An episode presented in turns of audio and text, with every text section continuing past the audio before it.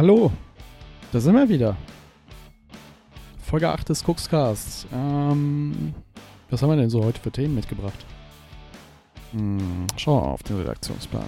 Redaktion, einmal Hallo. Ja, vielen Dank. So, dann lesen wir den noch einmal vor. Ähm, was steht denn so der Plan? Ja, ich war ja in Berlin, stimmt. Ich erzähle euch ein bisschen, ich erzähle euch ein bisschen von der Reise aus Berlin. Und dann haben wir natürlich noch das Thema Nationalmannschaft, das Deutschlandspiel gegen die Türkei.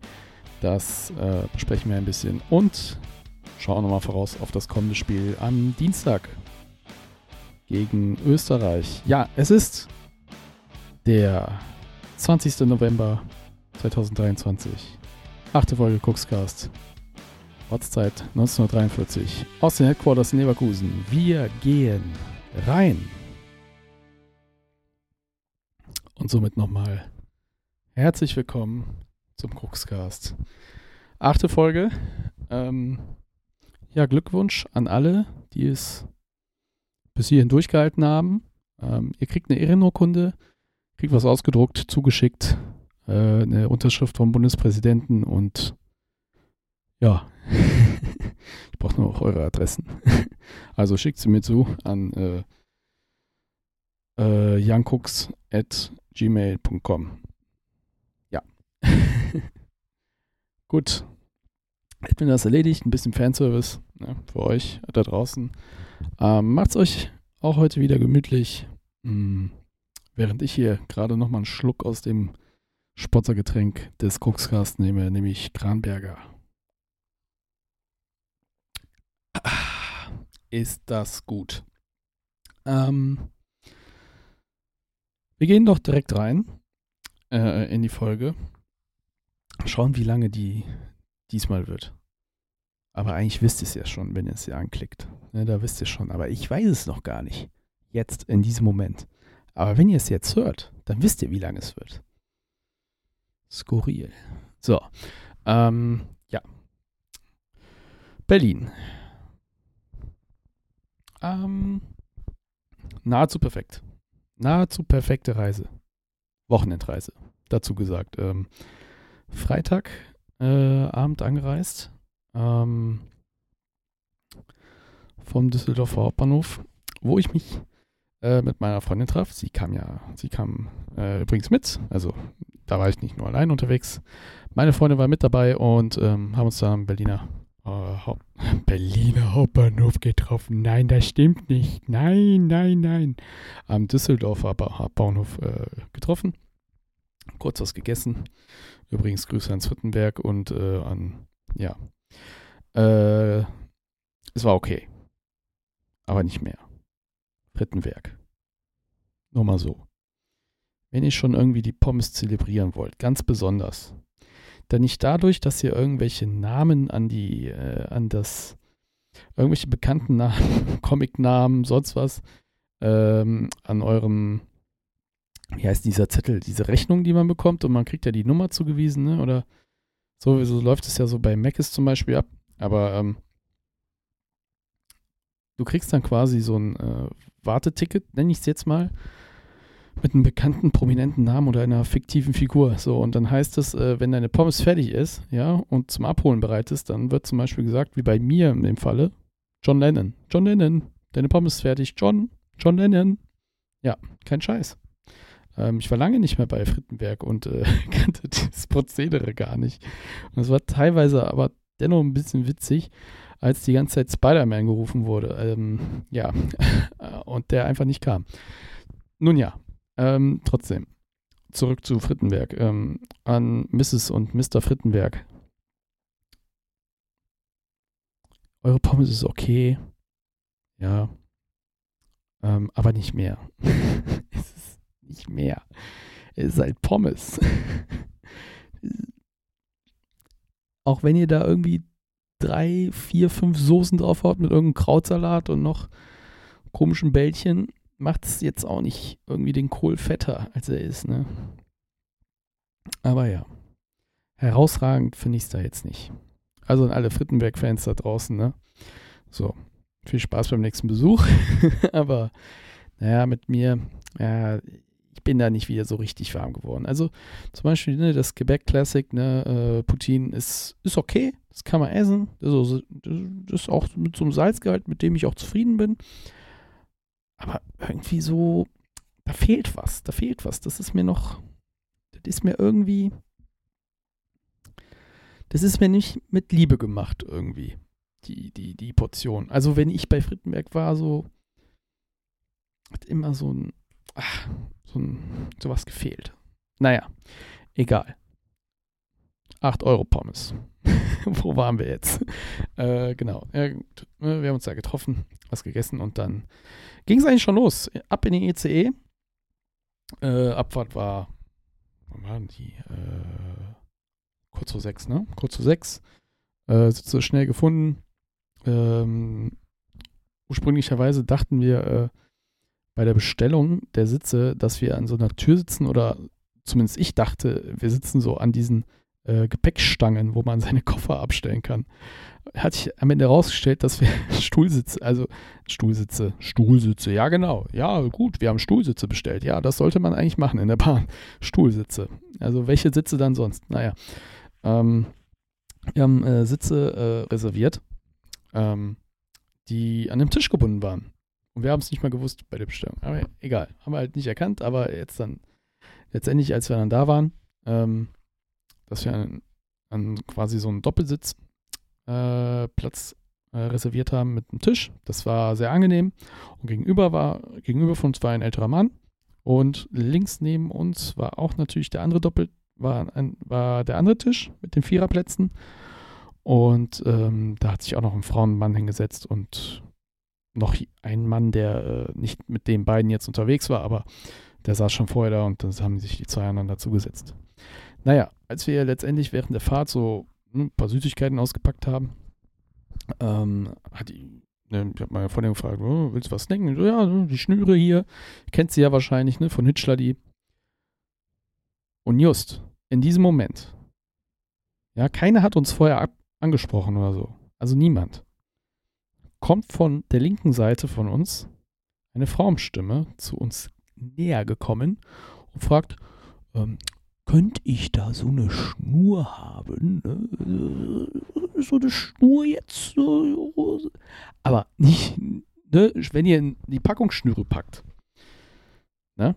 dann holt ihr ja nicht eins raus, sondern mehrere. Ah, die, die haben wirklich versucht, eine Schnur da rauszunehmen. Die wollten nur eine Schnur. Eine einzige. Ich sag, wenn da jetzt zwei dran hängen, nimm sie raus. Ne? Na gut, haben wir halt noch eine andere Person natürlich gegeben und noch an den Mann vor uns, der halt vor uns da saß. Äh, dem hatte ich ja eh schon ein kleines Erbarmen, weil er uns beide ja aushalten musste. Nein, ähm, Quatsch. Äh, so genervt haben wir gar nicht. Aber ähm, nee, mit dem haben wir auch noch geteilt. Also es, ne, erst war das so ein bisschen so, okay, was spricht die uns da jetzt an? Die kennt uns gar nicht so, aber als sie die Schnur gesehen hat, äh, hat sie irgendwie total Hunger bekommen auf die Süßigkeit und dann so, ja, greifen Sie zu, ne? Und da war es eigentlich ja ein super Moment, um das, was wir an Süßigkeiten mitgebracht haben, ja auch zu teilen. Ne? Also wir haben auch gesehen, der Mann gegenüber von uns, der hatte gar nichts mit, der hat nicht mal was zu trinken mit. Und sage und schreibe, wirklich, also es war ja nach Berlin fast fünf Stunden Zug, Zug wir hatten fast, fast fünf Stunden Zugfahrt im ICE nach Berlin, von Düsseldorf aus. Und ne, wir haben halt unter uns halt gesprochen, ne? Ich mal, ich mal meine Freunde, ne? Diverse Themen, ähm, gegessen, geplaudert und ähm, dann wollten wir noch so einen Lernfilm gucken, ne, für ihr Studium. Ne, den haben wir uns auch noch so angeguckt, sofern das Internet halt auch funktioniert hat. Grüße an das Internet, an das WLAN des ICE 945. Schrecklich. Naja, ähm, fünf Stunden Fahrt. Der Mann gegenüber uns hat nur ein paar Mal auf sein Handy geschaut und hat sonst gar nichts gemacht. Gar nichts. Nur beobachtet. Nix. Also, was heißt nix? Er hat nur, er hat ja was gemacht. So, er hat ja nur durch die Gegend geschaut. Und die Gedanken für sich sogar, für sich gehabt. Ich denke mir so, Alter, Alter, fünf Stunden Zugfahrt, ne? Ey, Zugfahrt finde ich selber ja total entspannt. Weiß nicht, weiß nicht, wie ihr das sieht, aber ich finde es total angenehm. Ne, man spart sich da direkt so eine Anreise zum Flughafen und äh, das hier Check-in, bla bla. Ne? Wisst ihr ja, wie das ist. Zug, fährst zum Bahnhof, steigst ein, ciao. Ne? Im, im, natürlich muss der Zug natürlich auch pünktlich kommen. Ne? Aber gehst rein, setzt dich hin, der Zug fährt und Ende. Ne? Und dann kannst du abschalten. Und ich glaube, der Mann gegenüber von uns hat auch abgeschaltet. Auf seine Art und Weise. Und ich könnte das, also ich könnte nicht einfach so fünf Stunden da sitzen und nur durch die Gegend schauen. Und es wurde ja ab 5 Uhr ja schon dunkel, also, ne, wir haben ja nicht mehr Sommerzeit. Das noch dazu. Also wir sind ja so kurz vor sechs abgefahren. Es war stockfinster irgendwann draußen. Er konnte ja nichts mehr draußen sehen. Er konnte ja nichts mehr draußen beobachten. Er konnte eigentlich nur uns beobachten. Wir saßen direkt gegenüber von ihm. Naja, da haben wir ihm noch ein paar Schnüre gegeben. Ne? Er hat sich auch sehr bedankt. Also, ne, er hatte auch, war da gar nicht, ähm, gar nicht grimmig. Ne? Das, ähm, er wirkte sehr nett. Ne? Als wir es so angeboten haben, hat eine nette Stimme gehabt, hat sich bedankt dafür. Ach ja, dann nehme ich noch ein. Ja, ja, das war dann so. Ja, und dann war der wieder voll in sich gekehrt. Gar nichts. Einfach nur, einfach nur die Zeit abgesessen. Ja. Aber ich denke mir dann, Alter, nix, der hat wirklich gar nichts mehr. Der hat nicht mal am Handy gespielt. Der hat nicht, nicht mal, der hat nicht mal Handy gespielt. Ich würde dann wenigstens so, wenn ich nur das Handy hätte, wenigstens irgendwie Podcast hören oder. Der hatte nicht mal Kopfhörer auf. Der hatte nicht mal Kopfhörer auf. Das müsst ihr mal vorstellen. Das könnte ich gar nicht. Also ich hätte, wäre ich allein unterwegs, ja, da sähe das so aus. Ich hätte schon mal das Buch ausgelegt, ich hätte Kopfhörer drin, hätte Musik gehabt oder hätte einen Podcast gehört. Natürlich den Cookscast, natürlich, klar. Ne? Ich bin ja so selbstverliebt. selbstverliebt. Ähm, und hätte Schach am Handy gespielt oder mir die, noch die Switch rausgeholt und hätte, keine Ahnung, ein Spiel gespielt auf der Switch. Das hätte ich gemacht. Aber er hat gar nichts gemacht. Und ich glaube, das ist so eine Gabe, die können einfach alte Menschen. also, ne, er wirkt, er, er war schon alt. Also, ich schätze mal, mindestens Ende 50. War er schon. Ähm, Das ist, das ist einfach eine Gabe, die, die hatte der. Äh, haben auch vielleicht ältere Menschen eher. Ne? Weil letztendlich die hatten einfach weniger als wir. wir hatten nicht die, die sind nicht erzogen worden mit der medialen Ablenkung, ja. Ich hätte Kopfhörer drin gehabt, Handy raus, irgendwie am Handy was gemacht, dann noch komische Reels geguckt, warum auch immer. Äh, dann wenigstens Schach gespielt am Handy, ne? ich, weil ich jetzt sehr oft Schach am Handy spiele, kann ich nur empfehlen, die Chess-App. Hey, wenn ihr auch noch nicht Schach könnt, spielt über die Chess-App. Das ist geil. So. Ähm, oder er hätte halt gezockt. Ne? Ich bin ja auch ein Zocker. So, mir, mir, mir würde das direkt fehlen. Wäre ich alleine. Wäre ich alleine, ne? Also ich war ja, äh, ne, das ist ja was anderes. So, ich war mit meiner Freundin da und ich habe Zeit mit meiner Freundin immer noch da verbracht. Ne? Ich habe ja mit der zusammen einen Film gesehen, da haben uns drüber, äh, haben wir noch drüber diskutiert, ne? haben uns auch über diverse andere Themen ausgetauscht, ne? über Berlin, ne? alles drum und dran. Ne? Und Arbeit, ne? Alles, ne? alles super. Ja. Wie auch die links neben uns, ne? Die haben ja auch äh, miteinander dauernd gesprochen. Gab es keine Pause, kein Punkt. Ist ja auch völlig in Ordnung. Ne? Und äh, naja, die Schnurfrau, so bezeichne, sie, bezeichne ich sie mal, ne? Äh, sie hat äh, ihren Kollegen Ne, einmal, der Kollege bot es auch, glaube ich, an, ne? der ging zum Bistro, DB-Bistro und äh, kam dann mit zwei Bier wieder. Und ich dann so laut, ne, wo ist denn jetzt unser Bier? nein, ne? Mit, na, gehen jetzt auch mal einen Schluck, ne? Ihr habt unsere Schnur geholt. Nee, nein, nein, nein. Habe ich nicht gemacht. Äh, auf jeden Fall haben die dann noch Süßigkeiten rausgeholt. Aber ich denke mir dann, ey, ne? Guck mal, Okay, sie hat zwar den Anfang gemacht, indem sie nach Schnüren gebot, äh, gebeten hat. Haben wir natürlich auch gegeben, fand ich auch nett, ne, und so. Und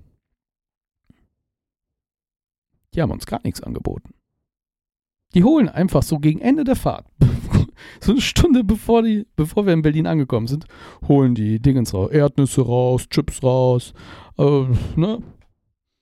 Die haben uns nichts angeboten. Ja, und dann war vorbei. Dann war vorbei. Mann, Mann, Mann. Naja, äh, es war eine angenehme Zugfahrt. Ähm, bisschen was dazu. Ähm, ja, Wetter war, Wetter war super in Berlin. Also, ne, klar haben wir dann eine Kälte erwartet, aber äh, es war angenehm kalt. Ähm, so wie es zu erwarten war, auch im Stadion später. Ey, ich habe mit, äh, mit äh, kurz vor Frieren gerechnet, aber ging alles. Wunderbar. Nur am letzten Tag hat es ja äh, kurz geregnet, aber es war der Abreisetag am Sonntag. Deswegen sind wir da richtig gut davon gekommen. Ähm, ja, wo, war, wo waren wir denn alles? Ähm, wir waren, äh, als wir natürlich angekommen sind, erstmal Richtung äh, Hotel. Da haben wir noch die Dönerbox gesehen, dann direkt was eine Dönerbox geholt. Ne? Kann ich nur empfehlen, wer in Berlin ist, Dönerbox, geiler Döner, bestellt ihn euch, ist den, werdet zufrieden mit sein. Ähm, da habe ich, waren wir erstmal im Hotel, ne? haben wir da den Abend, da waren ja Ortszeit knapp vor 23 Uhr da, oder? Ja, genau, dann sind wir halt direkt ins Hotel, was sollen wir noch groß machen? Äh, ausgeruht. Dann äh, nächster Tag angebrochen. Ähm, wir sind dann direkt, äh, als wir raus waren aus dem Hotel, so gegen 11 Uhr, Eastside Gallery gegangen. Äh, meine Freundin übrigens äh, war noch nicht, war äh, davor noch nicht in Berlin. Ich einmal. Äh, das war äh, in diesem Januar. Also auch noch nicht so lange her. Und das war mein erstes Mal. Und dann habe ich halt den Anlass dazu genommen, auch ihr ein bisschen Berlin zu zeigen von dem, was ich halt weiß. Und dann sind wir erstmal zur Eastside Gallery gegangen, haben uns ein paar ähm, schöne Motive angeschaut an der alten Berliner Mauer und ein paar Fotos gemacht. Ähm, sind da von da aus äh, direkt zu ähm, ja zum Gemüsekebab, ne? Stand direkt gegangen, weil äh, kein Frühstück, weil Frühstück äh, haben wir ausfallen lassen, ähm, war eigentlich noch gut gesättigt von dem Döner äh, nach der Ankunft und ähm, sind dann direkt zu Mustafas Gemüsekebab. Und das, meine lieben Freunde, äh, auch, ist auch einer der besten Döner, die ich je gegessen habe. Da schwöre ich drauf. Da lohnen sich die 7,10 Euro. Da lohnen sich die 7,10 Euro für diesen geilen Hähnchen-Gemüsekebab. Wer noch nicht in Berlin war von euch oder wer in Berlin war und dann noch nicht war,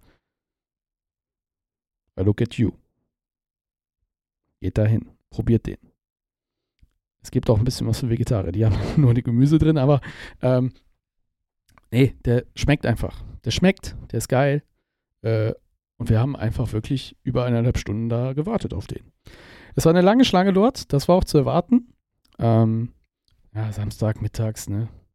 Dann kommen dann noch Touristen an und äh, ja, ich habe mit gerechnet, meine Freundin noch nicht so, aber der konnte ich das dann auch noch ganz gut verkaufen, da zu warten. Äh, nee, sie hat ja auch Lust gehabt und ähm, auch sie sagte, ey, das hat sich echt gelohnt. Und ähm, ja, sehr zu empfehlen.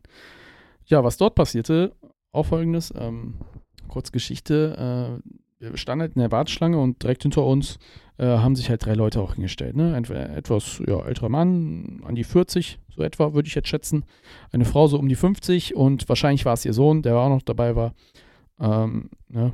Fast 20 oder sowas geschätzt. Ähm, standen hinter uns an und haben sich prächtig amüsiert. Also, sie haben sich prächtig unterhalten. Ne?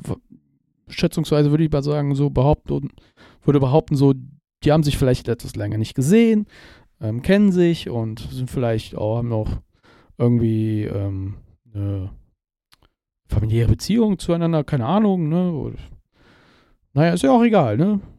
So, die haben sich auf jeden Fall super amüsiert. Die haben sich, die haben sich unterhalten. Ne? Wir haben, ich und meine Freundin haben uns auch, äh, haben gelegentlich auch mal zugehört, weil es echt interessant, interessante Themen waren, die sie auch angesprochen haben. So nochmal um Impfen und alles drum und dran, Corona und ähm, halt das aktuelle Weltgeschehen und so.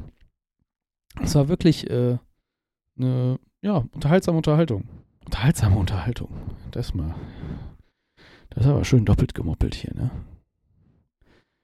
Wenn jemand hier mal so diese, diese doppelt gemoppelte Sachen, die ich hier mal aufzähle, in dem Podcast mal zusammenzählen würde. Uiuiui. Naja, ähm, auf jeden Fall, die haben die komplette Wartezeit miteinander halt gequatscht. Ähm, und da war ein Pärchen vor uns, also wir waren quasi gesandwiched von denen und ein Pärchen vor uns, das kaum was gesprochen hat, ne? Kaum.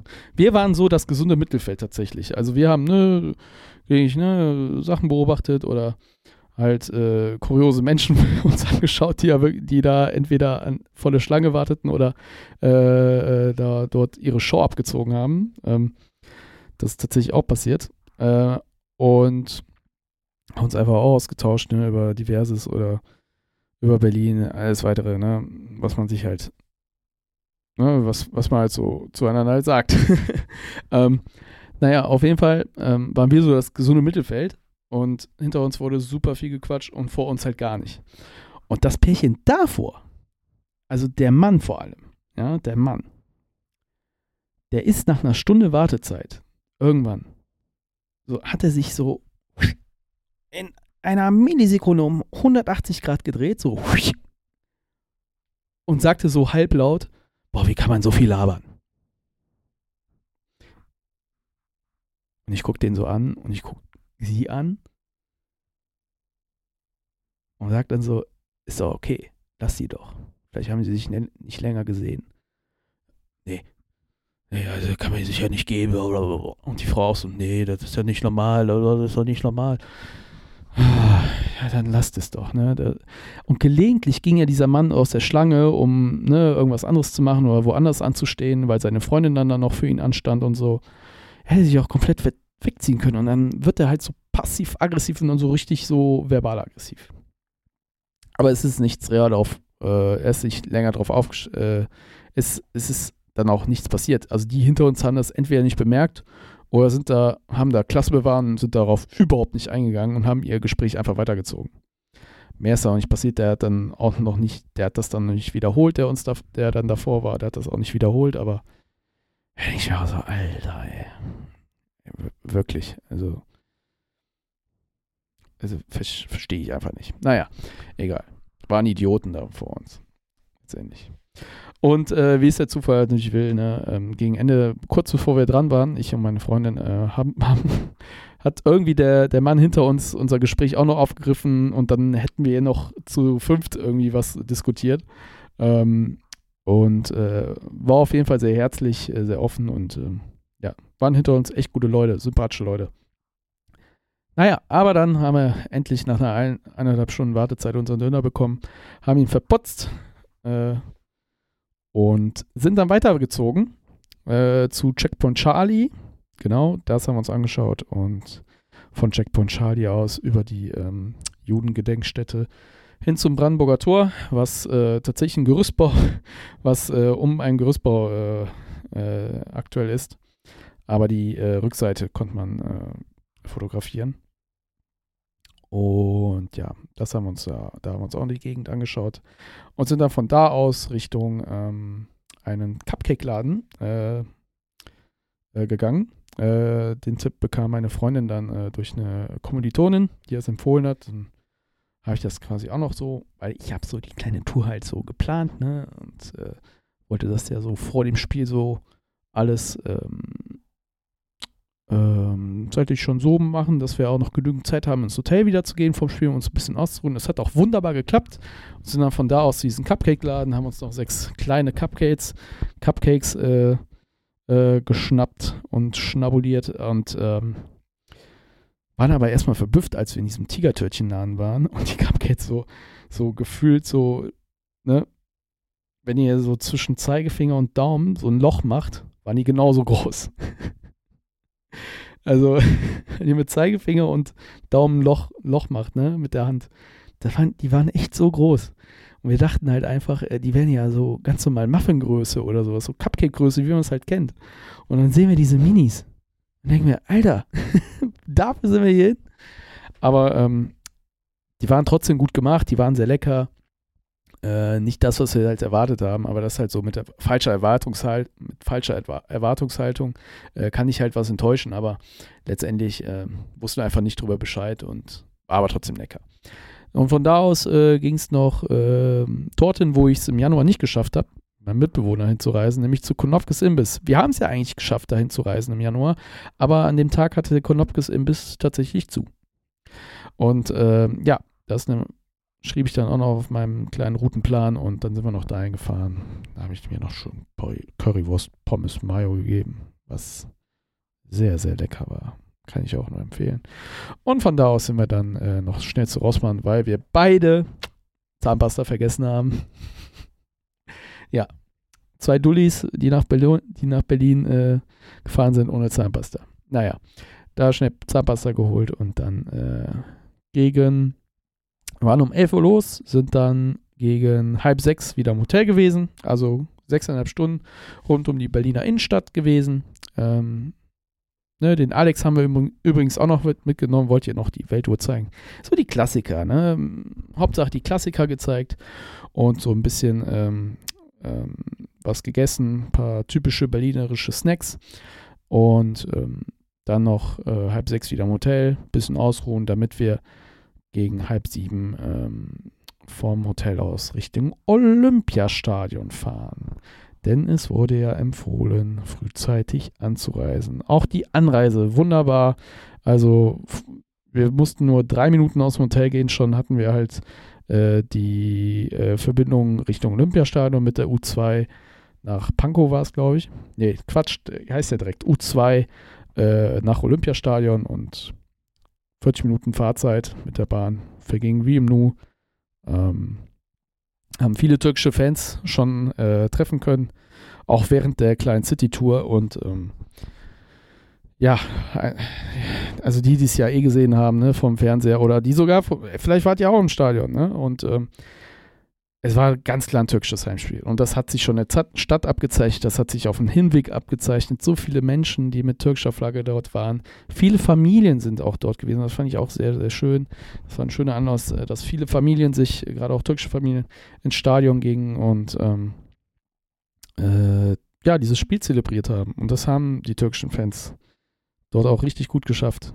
Ähm, und das hat richtig Spaß gemacht, ähm, so ein Stadionerlebnis ähm, bei so einem Stadionerlebnis dabei zu sein. Und ja, Hut ab an alle, die dort richtig gut Stimmung gemacht haben, auch für die türkische Mannschaft und das wirklich zum Erlebnis gemacht haben. Das war richtig cool, auch wenn es letztendlich, wenn letztendlich meine Mannschaft, die Deutschlandsmannschaft, äh, verloren hat. Ja. Irgendwie habe ich es nicht so mit meinen Mannschaften, wenn ich Stadion besuche. Also ich, hab's, ich, ich bin, glaube ich, gefühlt der einzige Bayern-Fan, ja, der ähm, Spiele zu Bayern, also der Bayern-Spieler erwischt, zu denen er ins Stadion geht und Bayern hat noch nie gewonnen. Also wirklich. Ich war bei fünf oder vier Bayern-Spielen der Männerprofis und die haben keins davon gewonnen. Davon haben sie, glaube ich, einmal unentschieden, einmal unentschieden gespielt. Und bei den Bayern, Bayern Frauen war ich einmal.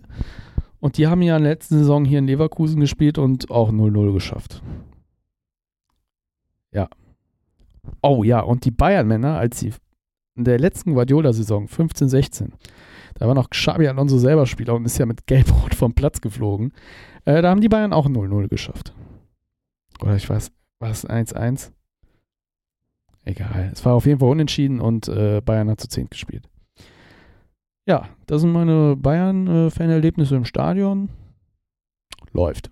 Ähm, und äh, Nationalmannschaft ja, es war mein zweiter Nationalmannschaftsbesuch, glaube ich. Nee, der dritte, ne? Der dritte. Ja.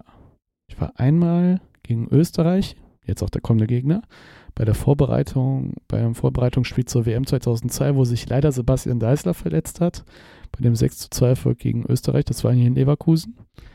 Dann Vorbereitung WM 2018 gegen Saudi-Arabien 2 zu 1, da hat Deutschland sogar gewonnen. Die wären wir ja auch vielversprechend.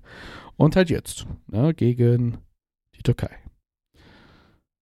Und wir kommen jetzt mal so langsam zum Spiel, ans Eingemachte. Ähm, ja, womit fangen wir denn an? Ähm, genau, zu meiner Prediction. Ich habe ja äh, vor dem Spiel äh, Folgendes gesagt, dass, ähm, also im vorletzten Podcast habe ich ja Mats Hummels total vergessen, bin aber ja im letzten Podcast nochmal drauf eingegangen, dass ich ja den vergessen habe und wenn Mats Hummels ja keinen Rückenbeschwerden hat, wenn er spielen kann, rutscht er auf jeden Fall in die Mannschaft. Ähm, und zwar für Niklas Süle auf jeden Fall. Und ähm, die deutsche Mannschaft würde dann mit links wahrscheinlich mit Henrichs starten, Rüdiger, Hummels und dann Tar auf der rechten Abwehrseite. Aber es kam völlig anders. Es kam völlig anders. Und das mag ich. Also ich vermisse ja diese Zeiten so noch als Bayern-Fan, wo Guardiola eine Mannschaft, äh, die man, also noch unter Guardiola, wo der Bayern Twitter-Account dann so die Mannschaftsausstellung rausgehauen hat und du musstest erstmal rätseln, wie die Formation war und wie die Spielauswahl dann war. Und es war manchmal immer was Neues, was Absurdes oder mal abgefahren ist. Aber immer wieder so, oh, wer, wer spielt jetzt wo? Oh, was hat er sich heute einfallen lassen? Und dieses Gefühl hatte ich so ein bisschen auch gegen die Türkei. Jetzt unter diesem, unter dem vierten Länderspiel von, nee, das dritte, ne? Das ist doch. Ja, das dritte Länderspiel unter Julian Nagelsmann. Und ähm, ich, ich, ich gehe diese Ausstellung so durch und lese dann so, okay, Trapp, Rüdiger, Gündogan, Kimmich, Sané, Harvard, Ta, Kimmich, Brandt, Füllkuchen, so. so. Okay, der spielt wohl da, Henry ist wohl links, hä, wer spielt dann rechts? Hä, wer, äh, spielt dann Tari, aber spielt dann Innenverteidigung, aber spielt irgendwie Harvards, Harvards Würz, Brandt gleichzeitig doch Sané. Hä, wieso äh, spielen jetzt 4 1 4 Nee, das kann ja gar nicht sein, 4 1 4 1 dann fehlt doch wieder der Linksverteidiger. Wer verteidigt nochmal links? Ne? Das war dann so die, das auch, so das aussagekräftigste, und zwar die aussagekräftigste Frage, als man die Aufstellung gesehen hat. So, wer verteidigt verdammt nochmal die linke Seite? Und wenn Henrichs links verteidigt, wer verteidigt nochmal die rechte Seite? Ähm, und dann, ähm, die Interviews davor habe ich ja nicht gesehen, ich war ja live im Stadion. Übrigens, ähm, die, wenn das so immer so ist, es kommt immer so ein DJ oder wird ein DJ irgendwie engagiert für die Nationalmannschaft, der da irgendwie für Stimmung sorgen soll. Ja, und der wird dann so, äh, so zelebriert vom Stadionsprecher. Übrigens, die Stadionsprecher haben das ganz gut gemacht, vor allem Oliver Forster, der ähm, sich auch ähm, sehr bemüht hat, das, das, auf Türkisch auch rüberzubringen. Sehr gastfreundlich war gegenüber auch den türkischen Fans ne? und beide Fanlager äh, begrüßt hat. Und das hat er auf jeden Fall super gemacht. Und naja, da wurde auch irgendwie der DJ angekündigt und so, ja, der hat bei der WM 2014 nach dem Finaleerfolg aufgelegt und alle so, what the fuck? Hier ist DJ Teddy auch und alle so still. Keiner hat ihn begrüßt. und dann legt er halt so 0815 Musik auf, so. Wäre auch noch schön, wenn er was Türkisches noch einspielt und ein bisschen was mixt und vor allem irgendwas, oh, mal so was Rockiges, was so richtig abgeht und so. Es war immer so 0815, irgendwie Popkram und ach, so more of the same. Ne? Naja, egal. Das jetzt äh, nebensächlich. Ähm, kommen wir zurück zu dieser Aufstellung die ja Nagelsmann gewählt hat. Und dann so, wer, wer verteidigt denn jetzt die linke Seite? Und dann gehe ich so auf Twitter ne, oder auf X oder so auf Blue Sky und dann so, wie Harvards? Harvards? Harvards soll links verteidigen? Harvards? Das glaube ich erst, wenn ich so sehe und habe dann so auch den Tweet ab losgelassen, so, ähm, ey, wenn Harvards tatsächlich links verteidigt, dann feiere ich das. Ne? Allein aus dem Grund, weil gute Fußballer also gute Fußballer wie ein Harvard, die können auf diversen Positionen spielen. Die sind einfach so gut am Ball, die werden schon irgendwas ähm, mit ihrer Einbildung auf dem Spiel schon bewirken. Allein durch ihre Ballsicherheit und ihre Kreativität. Kreativität. Und das hat Harvards ja in diesem Spiel bewiesen. Ja? Und er hat tatsächlich links verteidigt. Er hat links verteidigt, auch gegen den Ball, in der Viererkette. Ähm, die Aufstellung war dann folgende. Kevin Trapp im Tor, der musste ja dann noch Testegen vertreten, der abgereist ist. Abgereist ist. Auch er hatte Rückenbeschwerden, ist schon in Barcelona dann gewesen. Äh, Kevin Trapp, der wird dann wahrscheinlich auch gegen Österreich spielen. Dann Vierer Abwehrkette von rechts. Dann hat Benny Henrichs verteidigt, ähm, Jonathan Tah innen mit Antonio Rüdiger und auf der linken Seite Kai Havertz. Tatsächlich, kein Scheiß. Linke Abwehrseite, auch gegen den Ball hat er verteidigt. Ähm, davor halt Doppel 6, Doppel 8, wie man es halt will. Auslegungssache Ilka Gündogan, Josua Kimmich und ähm, Florian Würz. Äh, so halb links, zentral, irgendwie so eingebunden, mischmaschmäßig. Äh, Julian Brandt, so in dem rechten Halbraum auch viel zu Hause gewesen bei dem Spiel. Oder in der Mitte. Oder auch mal die linke Seite. So hat auch mal mit Würz geswitcht. Und rechts Leroy Sané. Und da vorne natürlich Niklas Füllkrug. Ähm, so hinter dem, gegen den Ball war es teilweise so ein 5-3-2, wo Sané ähm, äh, Henrys äh, unterstützt hat, Henrys dann zentral Innenverteidiger gespielt hat. Äh, zentral, nee, den halbrechten Innenverteidiger gespielt hat. Äh, ging in die Mitte, Rüdiger links und ganz links halt Kai Havertz und drei Mittelfeld damit Würz, Gündogan, Kimmich und davor haben dann versucht Brandt und Füllkrug ein bisschen anzulaufen, ja oder die Sechser zuzumachen, wenn die Deutschen tief verteidigt haben. Aber, und das war das Kernproblem in Halbzeit 1, dass, wenn sie tief verteidigen mussten, wenn sie in der eigenen Hälfte verteidigen mussten, wenn die Türkei auf einmal den Ball hatte und auch den, gut den Ball verlagert hat und ähm, den auch in ihren Reihen gehalten haben, dann hatte die Mannschaft ein, die deutsche Mannschaft ein ganz, ganz dickes Problem. Und zwar in den Sachen, und zwar sich auf die Formation der Türkei äh, sich einzustellen und passend an der Formation der Türkei sich letztendlich so anzupassen. Und da sind Sachen passiert, gerade ab Minute 30, die da schon fragwürdig waren. Wie zum Beispiel, wenn die Doppelsechs von, äh, wenn die Doppelsechs Gündogan Kimmich im Pressing nach vorne preschte, Richtung schon gegnerische Sechser. Ähm, dann ist teilweise auch mal, da ist beim diesem 1 bei dem 1-1 von Cadiolo, übrigens Ferdi Cadiolo, Mann des Tages für mich, äh, überragende Leistung vom türkischen äh, Linksverteidiger. Ähm, kommt eigentlich sogar aus den Niederlanden. Äh, wurde dort ausgebildet. Spielt für die türkische Nationalmannschaft, spielt bei Fenerbahce Istanbul und das, also wenn der so weitermacht, ist der der Next Shit auf der linken Seite. Der kann auch offensiv, und das hat er auch gezeigt, den kann man auch offensiv einbinden. Ich muss noch mal einen kurzen Schluck nehmen.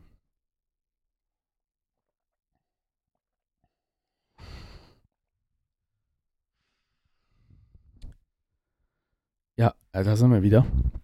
Äh, Ferdi Cadiolo, ja, der kann auch weiter vorne spielen, ähm, vorne eingebunden werden und der hat das richtig, richtig gut gemacht. Auch gegen äh, Deutschland.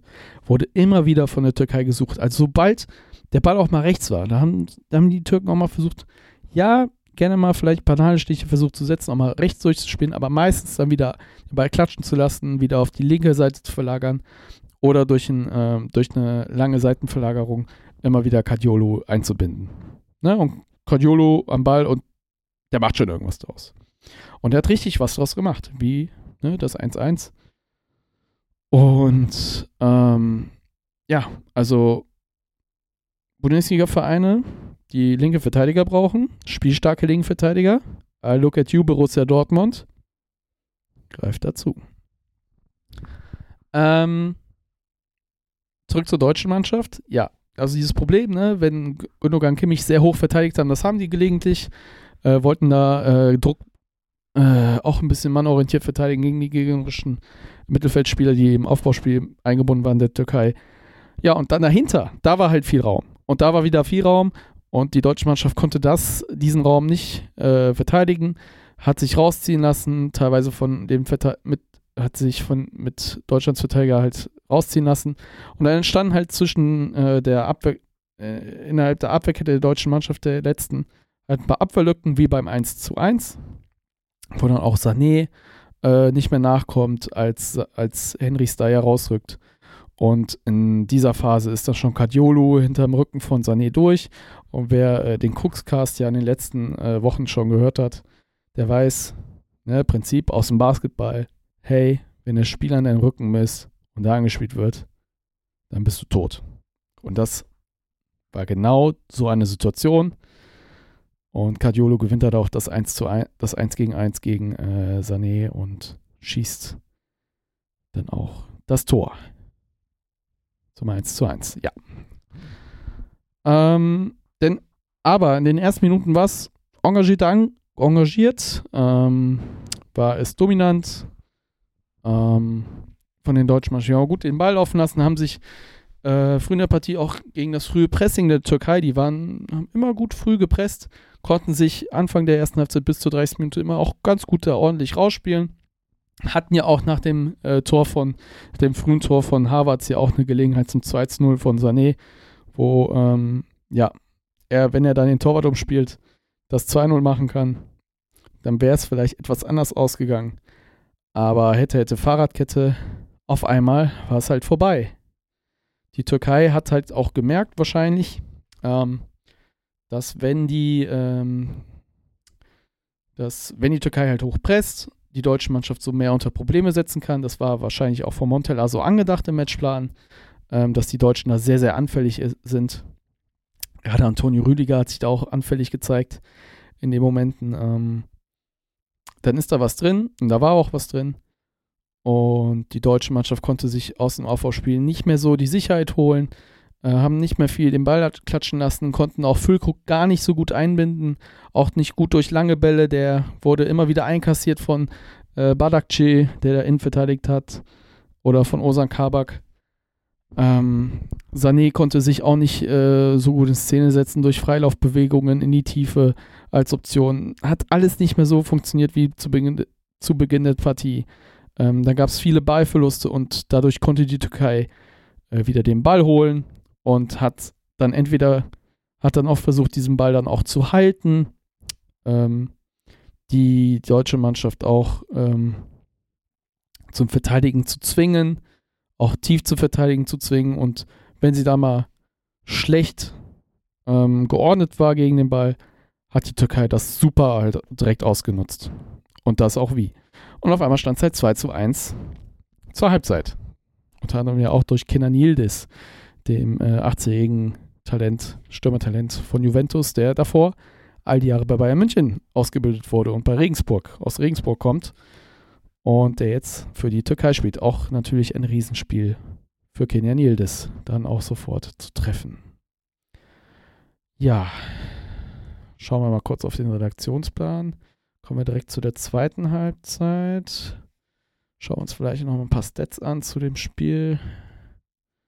Ja, man sieht auch ganz, ich bin jetzt bei der Seite Sofascore, äh, bei, weil WhoScored hat bei der National ähm, zu, zu, diesem Spiel leider keine äh, Matchcenter-Statistik, wo man das so erkennen kann, aber Attack Momentum spielt, spiegelt sich auch bei der Seite Sofascore zu dem Spiel wieder. Da hatten die deutsche Mannschaft eine sehr, sehr, ein sehr überlegenes Attack Momentum in der zweiten Halbzeit. Da hat man schon gemerkt, okay, die Mannschaft will eine Reaktion zeigen, kommt ran, hat ja auch äh, früh geklappt mit dem Treffer von Niklas Füllkrug, der ja in jedem Länderspiel, wo er jetzt spielt, irgendwie auch trifft. Ja, und dann kam eine Szene, äh, Freistoß, der auch echt blöd verursacht wurde. Ähm, und ein simpler Ball auf den zweiten Pfosten.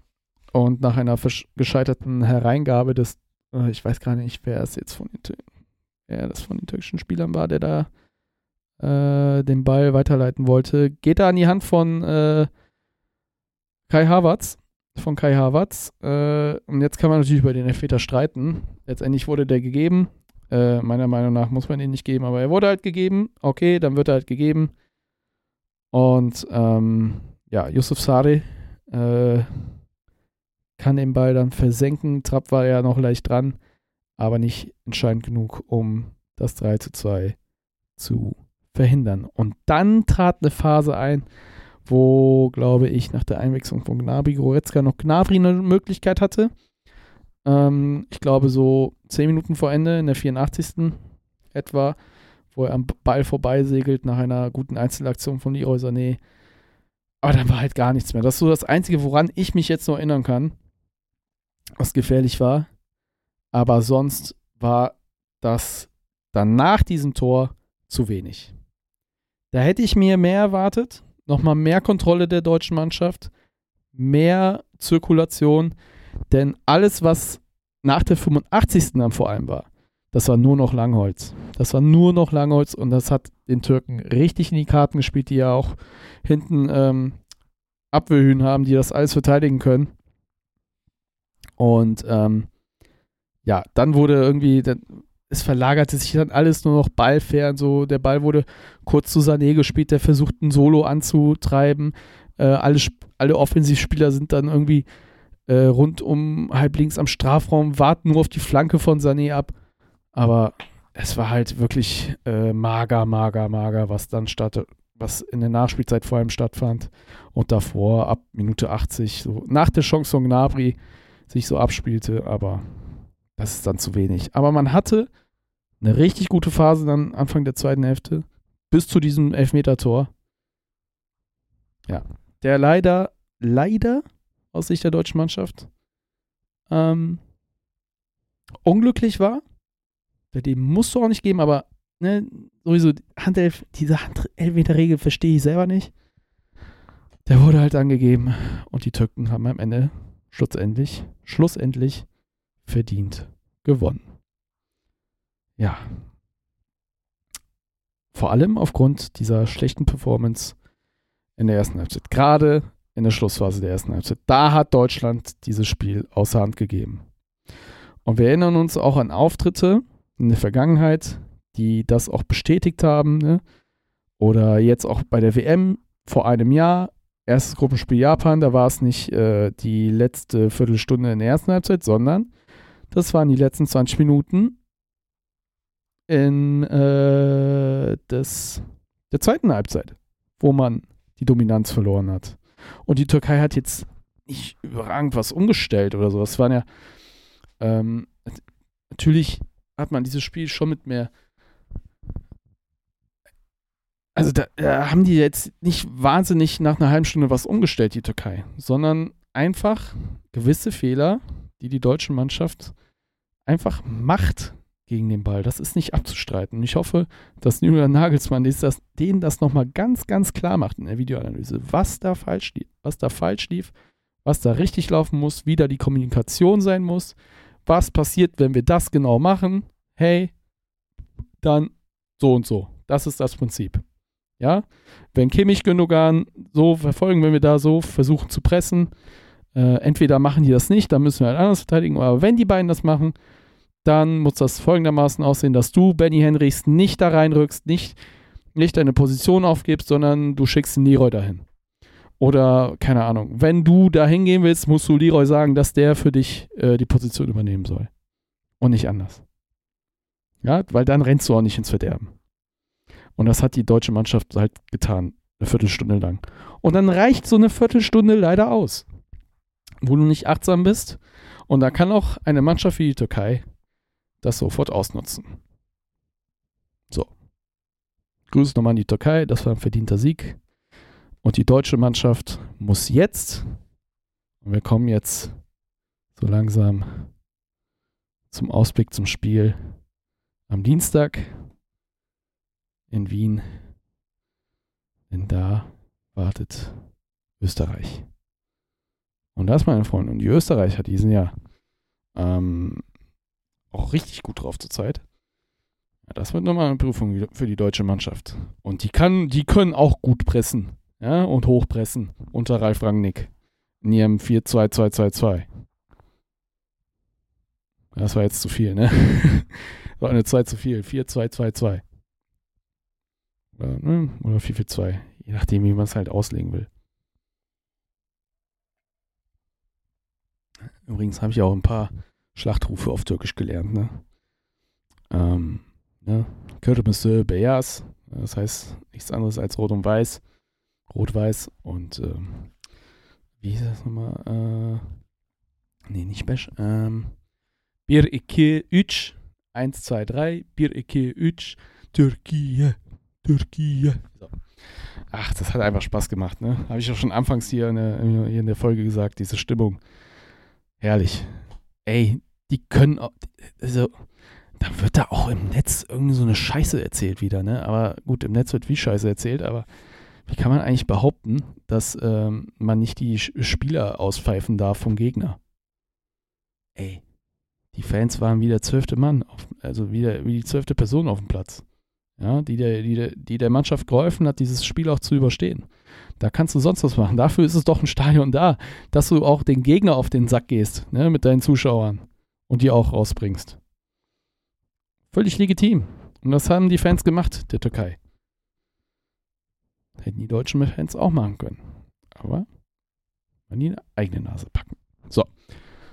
Ähm, ja, meine Freundin hatte ja natürlich äh, ihr Erlebnis. äh, meine Freundin äh, ist ja auch türkisch und ähm, ähm, ja, für die, also das konnte man auch richtig ansehen. Die war da so in der Partie so drin, die hat nicht mit diesem Erfolg gerechnet. Habe ich ja letztendlich auch nicht so richtig, aber hey, ne? ähm, wenn man jetzt nicht die deutsche Mannschaft schlagen kann, wann dann, ne? Aber ähm, auch ich habe natürlich mit einem anderen Ausgang gerechnet, dass man sich ähm, ja, und das hat die Partie ja nur phasenweise aber auch gezeigt, dass die deutsche Mannschaft ja kann, ne? dass sie am Ball richtig gute Lösungen drauf hat. Aber gegen den Ball ist einfach so offensichtlich, dass auch gegen die Türkei, äh, dass du gegen die Türkei trotzdem drei Dinger fängst. Ne? Oder zwei aus dem Spiel. Ähm, aber sie, sie, um zurückzukommen auf sie, also die hat sich ja so, war so drin in der Partie und hat so mitgefiebert, auch gegen Schluss, ne? Wo ich ihr gesagt habe, hey, das wird das, das reicht.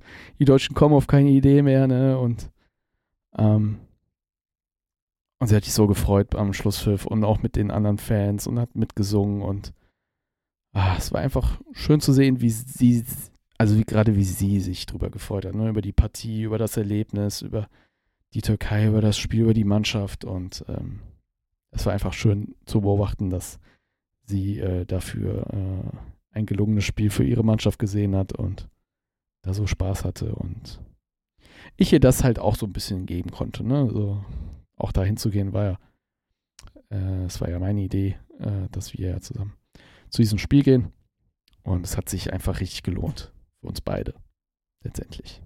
Ich habe letztendlich über meine Mannschaft richtig schön gemeckert noch und sie hat ihre Mannschaft gefeiert. Ja.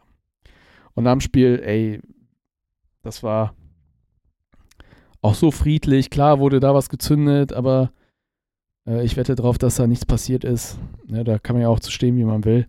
Im Stadion äh, Bengalo zu zünden. Ich hoffe, da wurde einfach nur aufgepasst. Und ähm, die Stimmung war friedlich. Und als Schlusspfiff war, da hat die türkische Mannschaft ja nochmal eine komplette Runde gemacht mit den ganzen Fans, die noch da blieben. Und es hat einfach Spaß gemacht, dabei zuzusehen, da auch mitzuklatschen. Und äh, ja, und als wir aus dem Stadion gingen, da ging es ja nahtlos so weiter. Alles ging friedlich nach Hause, jeder hat gefeiert. Auch ich habe die Türkei mitgefeiert und auch im Zug, in der Bahn. Alles wunderbar, alles wunderbar gelaufen bis nach Hause und ja, man konnte den Schluss des Tages, also bis zum Hotel, einfach den Tag super genießen und sich auch nochmal einen Döner bei Dönerbox gönnen. ähm, ja, okay, das zu diesem Spiel äh, und zu dem Erlebnis. Ähm, ja, wo steht denn eigentlich jetzt so die Nationalmannschaft? Äh, bevor wir jetzt nochmal zu Österreich kommen, ich habe es ja eigentlich schon eingeleitet, dass wir zum Österreich-Spiel kommen, aber wo steht diese Mannschaft einfach? Ne? Wie ist sie auch jetzt diese Leistung einzuordnen? Ja, für mich, ne, klar, nicht zufriedenstellend. Ähm, es reicht einfach nicht, 80 Prozent im Spiel zu geben. Ähm, und wenn sich diese, wenn sich nicht diese 100 Prozent Leistungsbereitschaft äh, zu sehen sind oder wenn man da einfach nicht das an, nicht das umsetzt, was gerade Sache ist, äh, was bestimmt auch in die Hand gegeben wurde, kann ich mir vorstellen. Ähm, auch gegen die Türkei. Ähm, wenn man da grundsätzliche Fehler macht, wie halt sich rauslocken lassen, nicht darauf zu reagieren, was nach dem Rauslocken gegen den Ball passiert, dann kassierst du halt auch Tore, ne? Und ne, kompakte Abwehrarbeit war es halt nicht. Und ey, auch wenn, und wenn die deutsche Mannschaft das halt nicht kann, ne, wenn sie, und die ist ja nachweislich, sieht man ja, also die, die, die Qualität im Verteidigen lässt einfach nach in der deutschen Truppe. Das war ja früher ganz anders.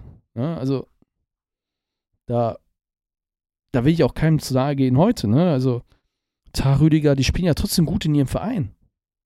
Und Henrys. Oder sonst, ne? kannst ja alle nennen da. Gündogan, so, spielen ja alle gegen den Ball, okay. Die spielen ja auch gut in ihren Mannschaften, aber zusammen in der deutschen Nationalmannschaft, da, da, da fehlt es an der Qualität gegen den Ball, gerade auch in Innenverteidigung ne, ne, auf den Außen. Wir haben keinen Philipp Lahm mehr, der jeden Zweikampf gefühlt äh, gewinnen kann. Neben seinen guten fußballerischen Können. Ne? Mats Hummels wird immer älter. Boateng haben wir auch nicht mehr. Ähm, ähm, was noch? Ne, Mertesacker war ja auch sehr, sehr gut gegen den Ball. Ihm hat zwar das Tempo gefehlt, aber okay. Ja. So, am Boden verteidigen wir einfach nicht gut. Gerade. Weiß ich nicht. Gibt ja so verschiedene Theorien, die es so gibt. Ähm, aber ja, ist einfach ein großes Problem. Dass es diese Mannschaft nicht schafft, kompakt gegen den Ball zu verteidigen oder wenn sie hoch steht, trotzdem kompakt irgendwie zu bleiben und die entscheidenden Duelle halt gewinnt. Oder und deshalb sage ich immer, und das habe ich auch während des Spiels gesagt, die deutsche Mannschaft braucht so lang wie möglich diesen Ball. Sie braucht diesen Ball. Sie muss sich, sie muss sich im Gegenpressing verbessern. Ja, sie muss alles dafür tun, tun, diesen Ball so schnell wie möglich zu gewinnen. Ich glaube, das und dann halt wieder laufen lassen. Spieltempo runternehmen. Vom Gegenpressing erholen, zirkulieren und dann mit einem entscheidenden, mit der entscheidenden Tempoverschärfung wieder anzugreifen. Und dafür haben sie die Spieler. Ja. Und ich hoffe, dass ein bisschen davon gegen Österreich schon äh, zu sehen sein wird. Aber jetzt, ne, um jetzt wieder äh, das Österreich-Spiel aufzugreifen, voraussichtliche Aufstellung, gehen wir mal die Gäste durch. Äh, ich nehme jetzt mal wieder äh, kicker.de hier, ne, ganz unoffiziell. Äh, die haben folgende Aufstellung. Die haben, die rechnen im Tor mit äh, Schlager. Welcher Schlager das ist, weiß ich jetzt nicht. Wahrscheinlich aber nicht der äh, Leipziger Schlager, der im Mittelfeld spielt. Der wird wahrscheinlich im Mittelfeld spielen, neben äh, Seiwald, der auch von RB Leipzig ist. Dann Posch, rechte Seite. Lienhardt von Freiburg. Posch ja übrigens der ehemalige Hoffenheimer, der jetzt, glaube ich, in Italien spielt bei Genua. Ist das richtig? Oder Empoli? Schnell mal nachschauen. Ach, das kann man doch auch dort. Hehehe. So.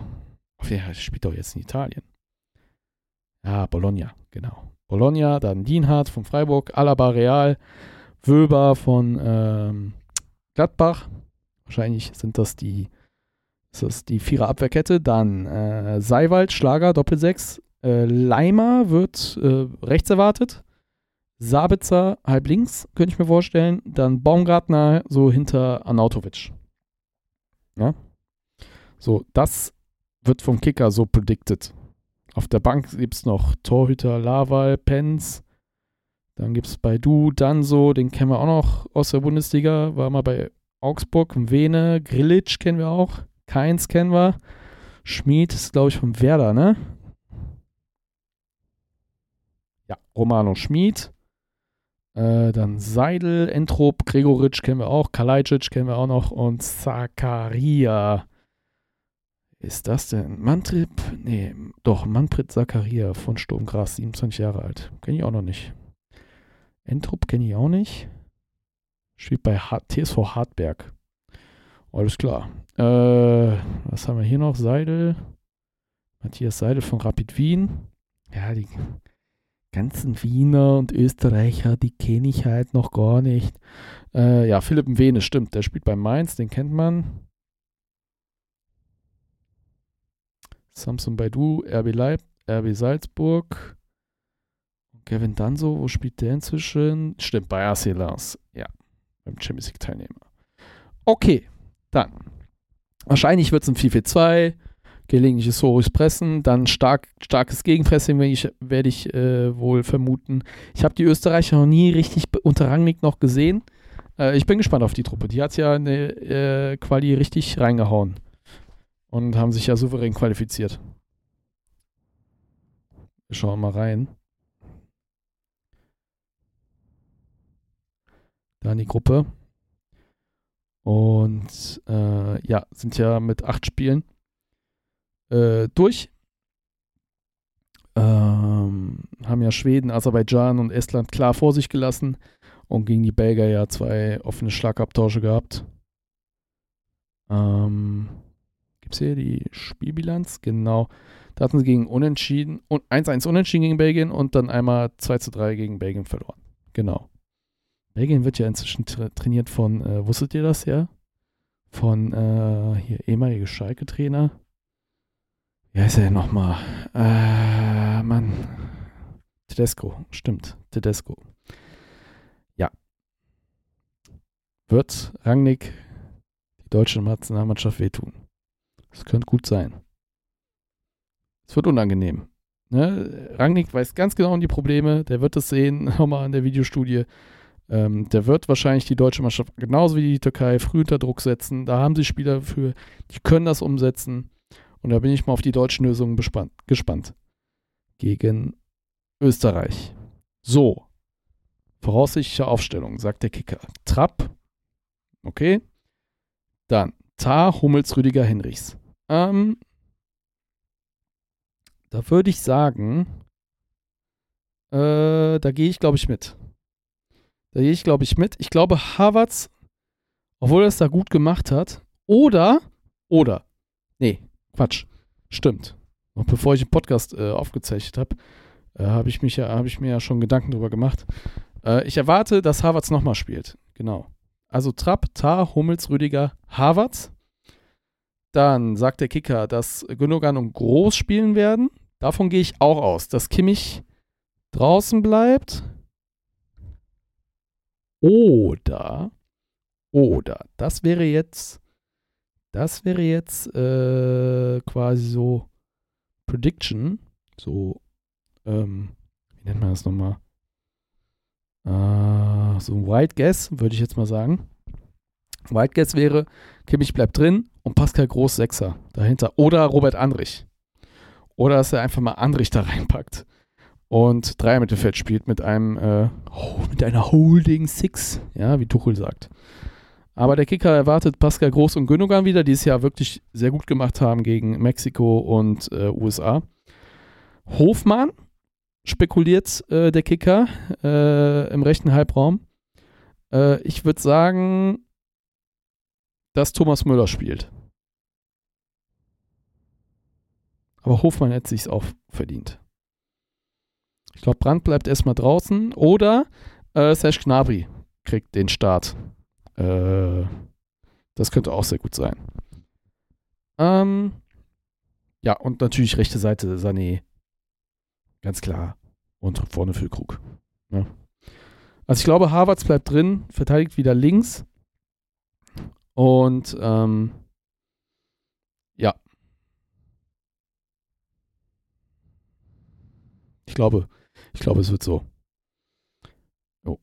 Oh, das war wieder links, ne? Die Seite wird. Harvard spielt. Ein Zusammenspiel vielleicht ähm, wieder mit einem Gnabri oder vielleicht auch Thomas Müller, der da reinkommt. Wer, wer weiß, wer weiß, wie es am Ende aussieht. Vielleicht entscheidet man sich auch dann doch für Thomas Müller wieder. Aber dann mit Felden nicht natürlich vorne drin. Ja. Das wäre jetzt so meine Spekulation. Und ähm, auf jeden Fall, es braucht eine Leistung, wo man ganz klar kennt, okay, diese Mannschaft, die will jetzt 90 Minuten hier top fokussiert bleiben. Ja, die ist achtsam, versucht auch auf die, ähm, äh, auf die Österreicher sich gut einzustellen, auf deren Mechanismen. Ähm, das wird natürlich nicht leicht. Aber ähm, dass wir eine Leistung sehen, die voll, wo wir am Ende vollkommen zurecht sagen, ey, über meiste Zeit, ja, war die deutsche Mannschaft hier die stabilere Mannschaft und gerade die Mannschaft, die hier dominant war. Und dass sie womöglich so wenig wie möglich Dominanz verliert. Und wenn sie Phasen hat, und die deutsche Mannschaft wird vermutlich Phasen haben, wo sie gegen den Ball sein wird. Ja, wo sie vielleicht fünf bis zehn Minuten weniger Ballbesitz hat. Dass sie sich nicht rauslocken lässt, dass sie gut übergeben und dass sich so ein Einsatz von Mats Hummels dann irgendwo auch bemerkbar macht. Weil der, ich glaube auch mit ihm in dem Türkei-Spiel wäre es ein Ticken besser gelaufen. Ähm, da hätte man wahrscheinlich auch anders äh, aufgestellt. Ähm, aber letztendlich glaube ich, dass Jonathan Tah doch das stabilere ist. Spielt zwar rechter Ausverteidiger, aber ne, dass da Henrichs nicht in diese ähm, halt unter dieser Viererkette Harvards, Rüdiger, ne, äh, Tar, Henrichs, dass da quasi, wenn Harvards vorrückt, dass Deutschland so eine klare Dreierkette ne, bildet, die stabiler wirkt und stabiler steht bei solchen äh, Aktionen gegen den Ball. Ja, wenn man den Ball verliert oder ne, dass man auch so hohe Bälle sicherer steht, weil ich glaube, die drei ne, sich besser positionieren können als ein Henrichs in dieser Phase, wo dieses 1-0 fällt, äh, 1-1 fällt gegen Türkei. Das würde, glaube ich, dieser Abwehrreihe eher weniger passieren. Ja. Okay. Und, ne, rechte Abwehrseite Tar, so, das würde ja auch Sané quasi so, ne, eine andere Rolle gegen den Ball geben. Nicht mehr so in der Fünferkette zu spielen, sondern ein bisschen weiter davor. Zwar auch natürlich druckvoll gegen, druckvoll gegen den Ball, aber nicht ganz, dann wäre ja Sané nicht ganz, ganz tief in der letzten Kette drin gegen den Ball und könnte über theoretische Ballgewinne schon eine Konteroption sein. Das könnte ich auch erwarten. Aber gut, bevor ich hier wieder ausschweife, ausschweife, ähm, nähern wir uns doch langsam, aber leider schon dem Ende. Ja, dem Ende des Cookscasts. Es ist schon wieder so weit. Es leiht sich dem Ende. Aber, Moment mal. Ich habe ja hier noch einen Top auf. Ich habe ja noch einen Top auf. Denn der Kicker, der lässt es sich nicht nehmen. Nochmal ein Quiz. Nochmal ein Quiz anzubieten. Und zwar zum Länderspiel äh, äh, der Nationalmannschaft gegen Österreich. Und da dachte ich, komm, wie im letzten, nee, letzten Folge mache ich auch dieses Quiz hier. Nimm mal einen Schluck vom Kranberger. Und ich gehe ähm, mit euch nochmal dieses Quiz hier durch. Ähm ja, starten wir es doch einfach mal. Erste Frage. 2008 traf die DFB 11 bei der EM in der Gruppenphase auf Österreich und gewann 1 zu 0. Wer wurde damals Gruppensieger? Deutschland, Kroatien, Polen oder Portugal? Hm, ganz einfach. Also für mich. Es war Kroatien. Damals äh, zählte ja schon bei dieser WM der direkte Vergleich. Ähm, und die Kroaten gewannen ja das Spiel 2 zu 1. Genau, 2 zu 1 gegen Deutschland. Das war ein miserables Spiel. Also, das war ja noch schlechter. Das war so noch schlechter als das im Vergleich zum Türkei-Spiel. Und was ja jetzt für Kritik einprasselt der deutschen Nationalmannschaft bei diesem Spiel gegen die Türkei. Ey, damals EM-Spiel, ja, Zweites Spiel Gruppenphase gegen Kroatien. Das war so ein Scheißkick. Das war so ein schlechter, schlechter, schlechter Kick. Und am Ende ist man noch ins Finale eingezogen. Also unvorstellbar. Gut, welcher Spieler traf bei Österreichs legendärem 3-2-Sieg gegen Deutschland in Cordoba bei der WM 78 doppelt? Ernst Happel, Josef Hickersberger, Hans Krankel oder Herbert Prohaska? Hans Krankel.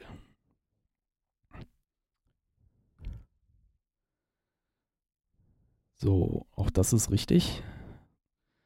Wie endete das Duell zwischen beiden Ländern bei der WM 1982, das als Schande von Gijón in die Geschichtsbücher einging? 0 zu 0, 1 0 für Deutschland, 1 0 für Österreich oder 1 zu 1? Ich glaube, es war ein 1 0 für Deutschland und das ist auch die korrekte Antwort. Dieses Ergebnis ermöglichte nämlich beiden ein Weiterkommen und die armen Algerier konnten dann nicht mehr einziehen, die ja noch das Auftaktspiel gewonnen haben gegen die deutsche Mannschaft. Und äh, ja, das als Schande von Gijón bekannt. Bei der WM 54 fegte die DFB-Auswahl Österreich im Halbfinale mit 6 zu 1 vom Platz. Gegen welche Auswahl hatte Österreich zuvor mit einem 7 zu 5 den Halbfinaleinzug perfekt gemacht? Brasilien, Jugoslawien, Schweiz oder Uruguay. Boah, weiß ich nicht. Ich, äh, boah. 7 zu 5.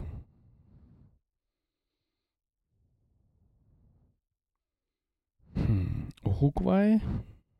Ah, es war die Schweiz. Ah, ja, ja. Mist. Die erste Frage hier falsch. Nächste. Österreich verpasste die WM 2022 in Katar. Gegen welche Auswahl zog die Alpenrepublik in den WM-Qualifikationsplayoffs den kürzeren? Portugal, Schweden, Ukraine oder Wales? Scheiße. Ich weiß es auch nicht. Mann, wer war denn das? Äh. Warte Schweden, Schweden war dabei. Die Ukraine dabei? Der WM? Wales war dabei. Was Wales? Portugal. Portugal hat gegen äh, Türkei gespielt, das weiß ich. Schweden, Wales. Schweden, nee, die Schweden haben gegen Polen verloren, ne? Das war das, genau. Also Schweden ist auch raus.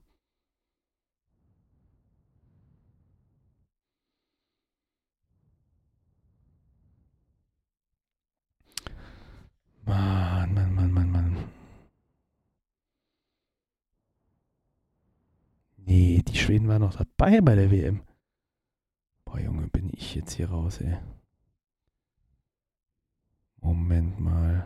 Nee, aber hat nicht Polen gegen Schweden in den Playoffs gespielt und haben, ist dann weitergekommen? Wales, oder? Ja, Wales war die richtige Antwort. Hui. So, genau. Es war ein Halbfinale gegen Wales, 1 zu 2 verloren. So, wie oft stand Österreichs Nationaltrainer Ralf Rangnick in der Bundesliga an der Seitenlinie 174, 194 Mal, 294 Mal, 394 Mal oder 494 Mal, ich glaube.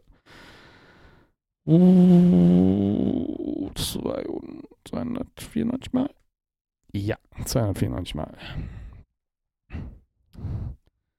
Danke. Ne, unter anderem Ulm, Hannover, Schalke, Hoffenheim, Leipzig. Ne, waren, glaube ich, die Vereine. Bei welchem Bundesligisten stand Rangnick am häufigsten an der Seitenlinie? Ähm, Hannover, wie lang war der da? Schalke auf jeden Fall nicht. Hoffenheim war es ja auch ne, ein Jahr, eineinhalb.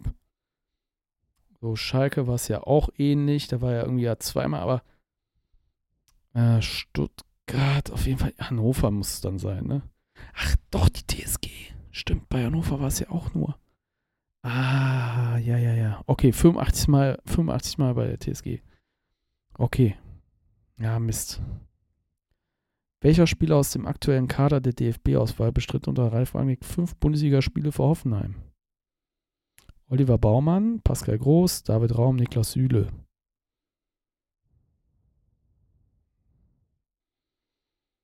Hm, wann kam Niklas Süle? Nee, da war, da war, da war er nicht mehr Trainer. Olli Baumann.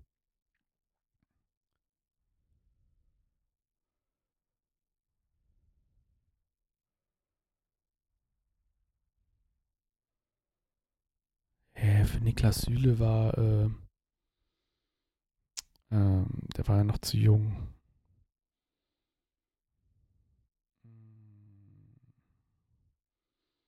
Niklas Süle kam ja erst in Hoffenheim, als der äh, Nagelsmann dort Trainer war, Cheftrainer.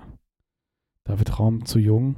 Wenn dann Baumann, aber Baumann war ja auch jetzt.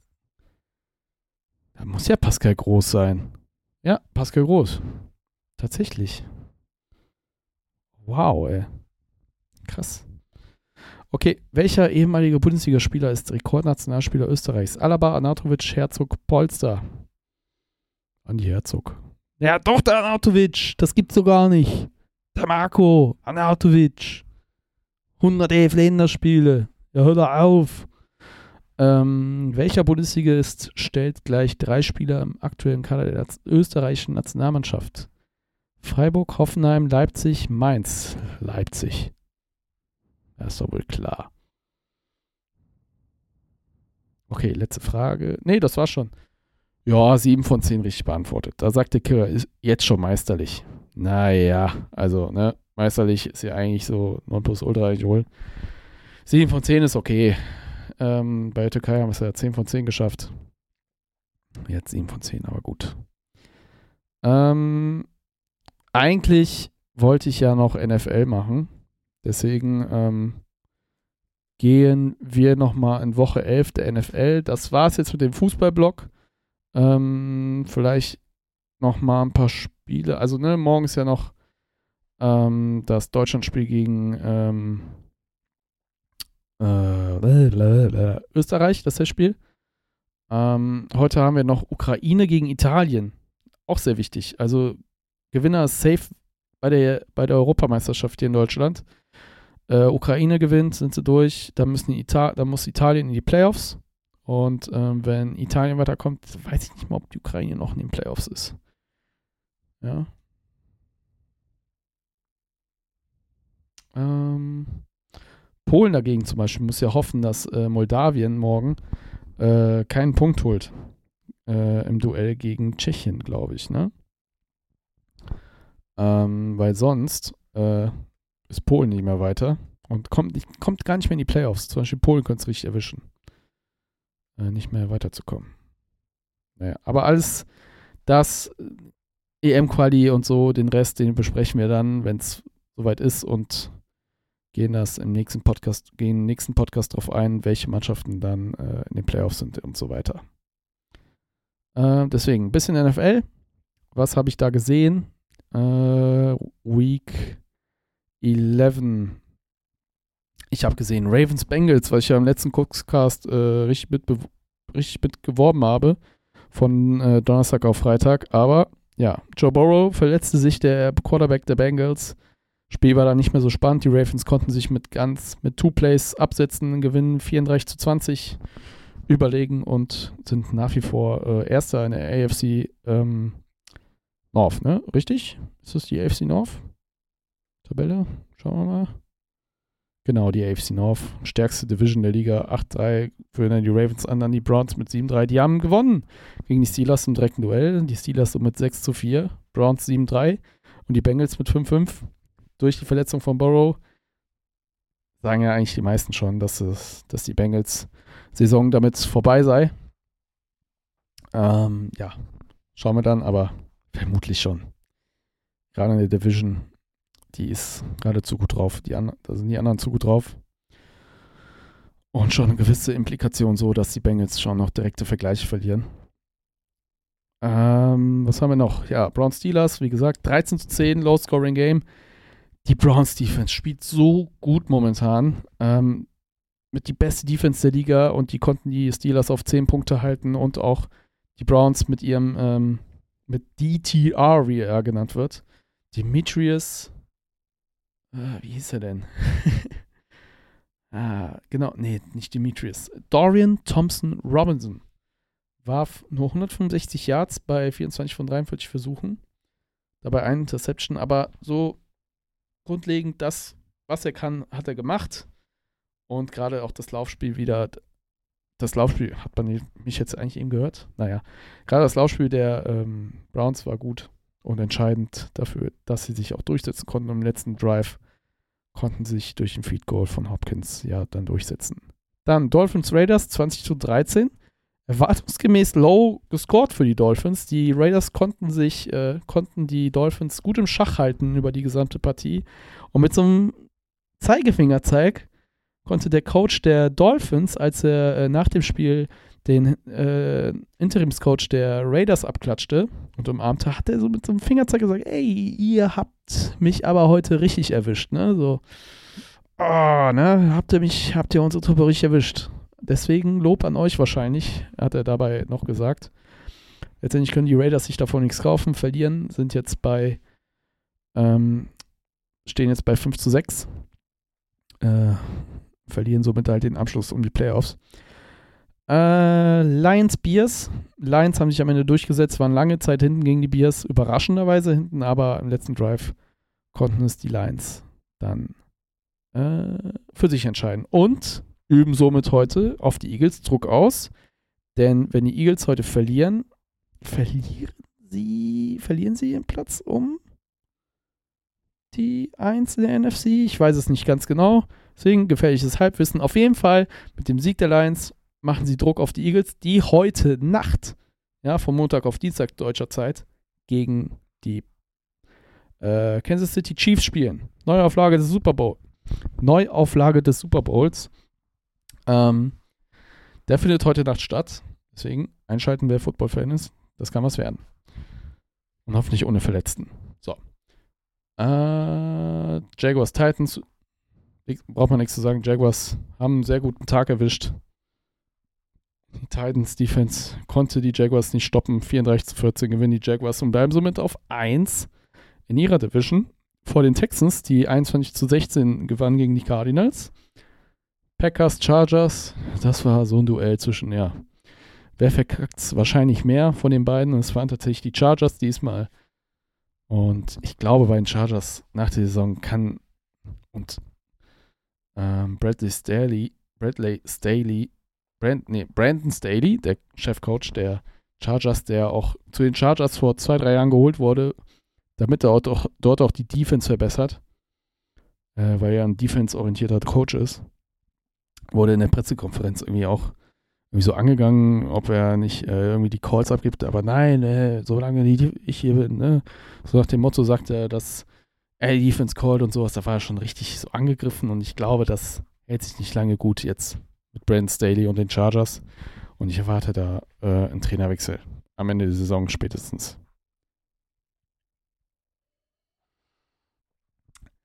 Ja, dann Panthers Cowboys. Äh, 10 zu 33, keine Überraschung. Commanders verlieren aber gegen die Giants mit 31 zu 19. So, da könnte ich jetzt sagen, das wäre vielleicht die größte Überraschung des Spieltags. Ähm, 49ers gewinnen 24 zu 14 gegen die Bucks. Äh, sind somit jetzt bei 7 zu 3, ne? 7 zu 3. Und äh, bleiben weiterhin an der NFC vorne dran haben eine Niederlage mehr, eine Niederlage mehr als die Lions, zwei mehr als die Eagles. So. Dann Bills gegen Jets, 32 zu 6. Solange Zach Wilson bei den Jets spielt, wird es bei den Jets einfach nichts. So, das zusammenfassend.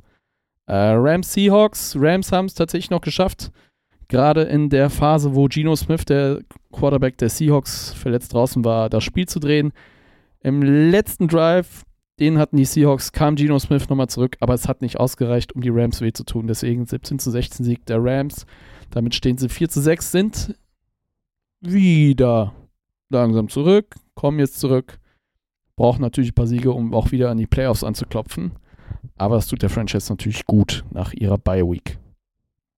Ähm, Broncos Vikings. Broncos stehen 5 zu 5. Hey, sind zurück. Keine Turnover im Spiel. Solides Spiel. Haben die Vikings geschlagen. Ähm, und melden sich um so diesen letzten Seedplatz, um den letzten Seedplatz in der AFC so zurück, ne? Wenn wir da auf die gesamte Tabelle schauen. Wo haben wir die? Ah, Ach Mann, Google, ey. Warum zeigt ihr das denn nicht? So, jetzt gehen wir auf ESPN.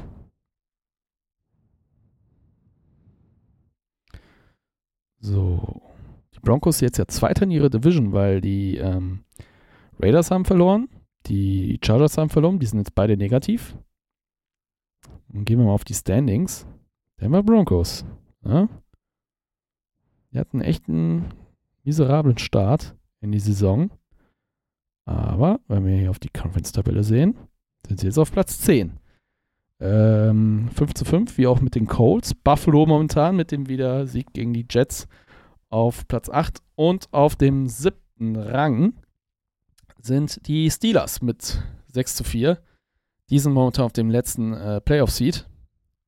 Also, Denver Broncos sind da auf Jagd.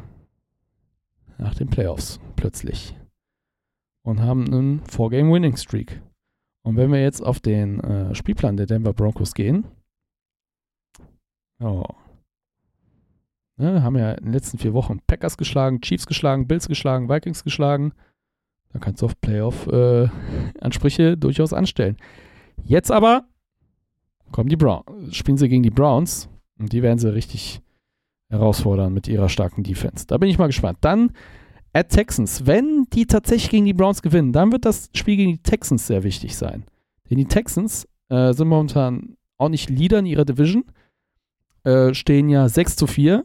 Und wenn die Broncos es hinbekommen, mit, äh, mit 6 zu 5 in, die, in das Spiel zu gehen gegen die Texans und gegen die Texans dann gewinnen, dann gewinnen sie gegen die Texans einen direkten Vergleich und somit auch ne, in Sachen Playoffs den direkten Vergleich und haben, können so an den Texans vorbeiziehen.